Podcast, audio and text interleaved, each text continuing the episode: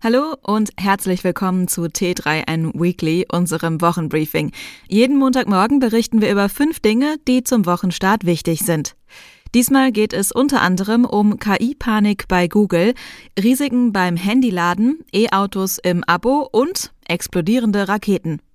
Am gleichen Tag, an dem bei Twitter die blauen Haken für verifizierte Accounts weggefallen und von nun an nur noch gegen Bezahlung angeboten werden, fand bei SpaceX endlich der lang ersehnte erste Start des Spaceships statt.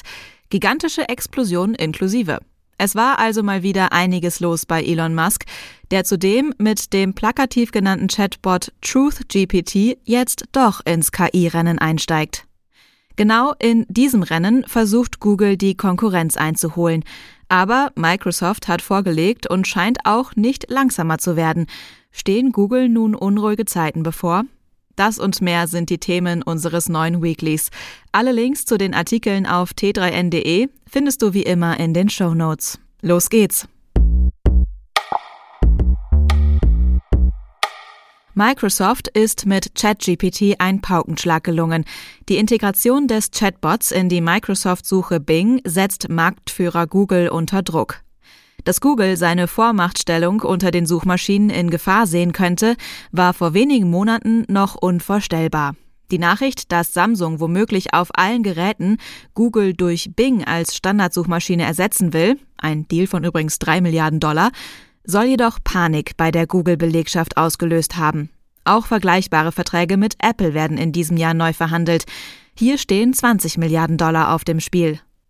Die neuesten Entwicklungen veranlassen Google jetzt nicht nur dazu, unter Hochdruck an radikalen Änderungen der eigenen Suchmaschine zu arbeiten und sie mit KI-Technologie aufzurüsten.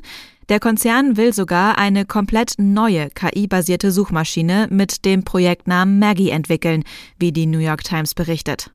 NutzerInnen sollen sich mit der Suchmaschine unterhalten und komplette Transaktionen durchführen können. Wer also ein Reiseziel googelt, könnte dann nicht nur die passenden Ergebnisse abrufen, sondern den Flug über Google direkt dazu buchen. Neu sind die aktuellen Vorhaben bei Google nicht. Schon 2009 hat das Unternehmen versucht, seine Suchergebnisse personalisiert zu gestalten. Mittlerweile musste es zugeben, dass diese Änderungen nicht viel Mehrwert für Nutzerinnen gebracht haben. Aktuell scheint die Konkurrenz Google davonzulaufen. Den Chatbot BART hat Google vor kurzem in erster Linie aus Druck veröffentlicht und er bleibt noch hinter den Erwartungen zurück.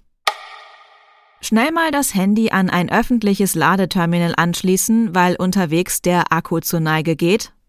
Die US-Regulierungsbehörde FCC sieht darin ein potenzielles Sicherheitsrisiko. Hier bestehe die Gefahr des sogenannten Juice-Jacking, bei dieser Methode werden Smartphone- und Tablet-BesitzerInnen, die ihr Gerät aufladen wollen, von Cyberkriminellen ins Visier genommen. Auf öffentlichen USB-Ladestationen wird Malware installiert, um Zugriff auf die angeschlossenen Geräte zu erhalten. Dagegen haben FCC und FBI einen Tipp, der skurriler klingt, als er eigentlich ist. Sogenannte USB-Kondome.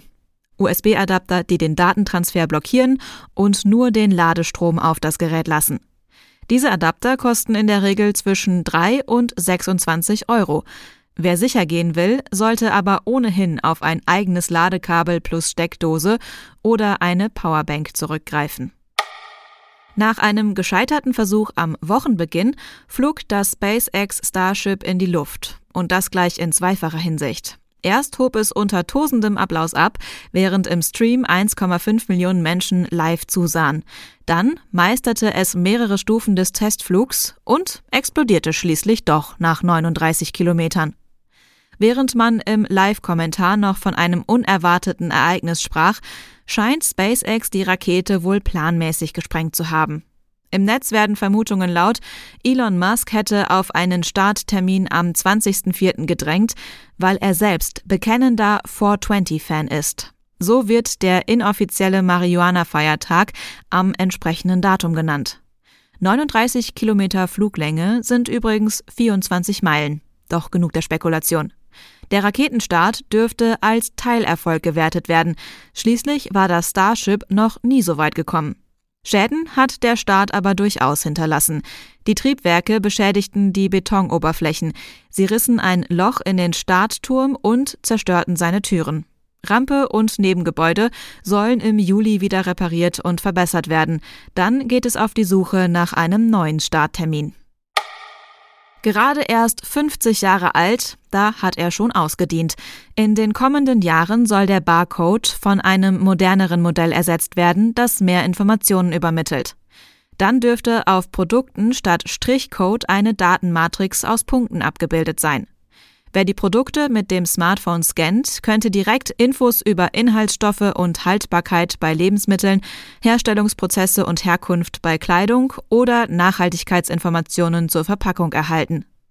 Auch Unternehmen sollen profitieren. Supermärkten, Discountern und anderen Geschäften soll unter anderem die Inventur und das Rückrufmanagement erleichtert werden. Einige Unternehmen setzen natürlich bereits jetzt schon auf solche Grafiken und liefern ihren Kundinnen beispielsweise über QR-Codes weitere Infos zum jeweiligen Produkt. Vermutlich werden Strich und Punktcode in den nächsten Jahren noch nebeneinander existieren, bis der Barcode vollständig ausgedient hat. Mediamarkt und Saturn sind seit Jahren auf der Suche nach neuen Erlösmodellen. Jetzt bieten sie auch in Deutschland E-Autos im Abo an. Eine Zielgruppe gibt es durchaus. Viele AutofahrerInnen spielen mit dem Gedanken, einmal ein E-Auto zu fahren. Doch den einen sind die Autos einfach noch zu teuer, andere wollen zunächst mal das Fahrgefühl einige Zeit ausprobieren. Das Auto-Abo wird zunächst nur bis zum 30. April angeboten und entsteht in Kooperation mit Like to Drive. Sechs Fahrzeugtypen stehen zur Auswahl. Neben zwei Tesla-Modellen gibt es Modelle von Polestar, Mini und Cupra. Das Mazda-Modell ist bereits ausgebucht. Die noch verfügbaren Wagentypen kosten zwischen 339 und 599 Euro im Monat. Kundinnen können das Auto bis zu 21 Monate nutzen, bevor sie es zurückgeben müssen und das Abo automatisch endet. Für monatliche Raten bekommt man neben der Anmeldung und Wartung auch die Haftpflichtversicherung mit Vollkasko sowie Sommer- und Winterreifen und eine bestimmte Anzahl an Kilometerleistung dazu. Wartungskosten dürften sich bei einem E-Auto in Grenzen halten, da die beim Benziner übliche Inspektion nicht anfällt. Dazu bietet Mediamarkt reichlich Zubehör, von der Wallbox bis zum Ladekabel. Ein cleveres Cross-Selling-Manöver. Das Abo lohnt sich vor allem für jene Kundinnen, die aus Cashflow-Gründen an einer Kostenaufteilung interessiert sind oder E-Autos mal ausprobieren wollen, bevor sie sich entscheiden. Allerdings sind alle Fahrzeugtypen nur, solange der Vorrat reicht, verfügbar. Und schon jetzt sind nicht mehr alle Wagen innerhalb von zwei bis vier Wochen bei den Kundinnen. Das war das T3N Weekly. Komm gut durch die Woche und bis zum nächsten Mal.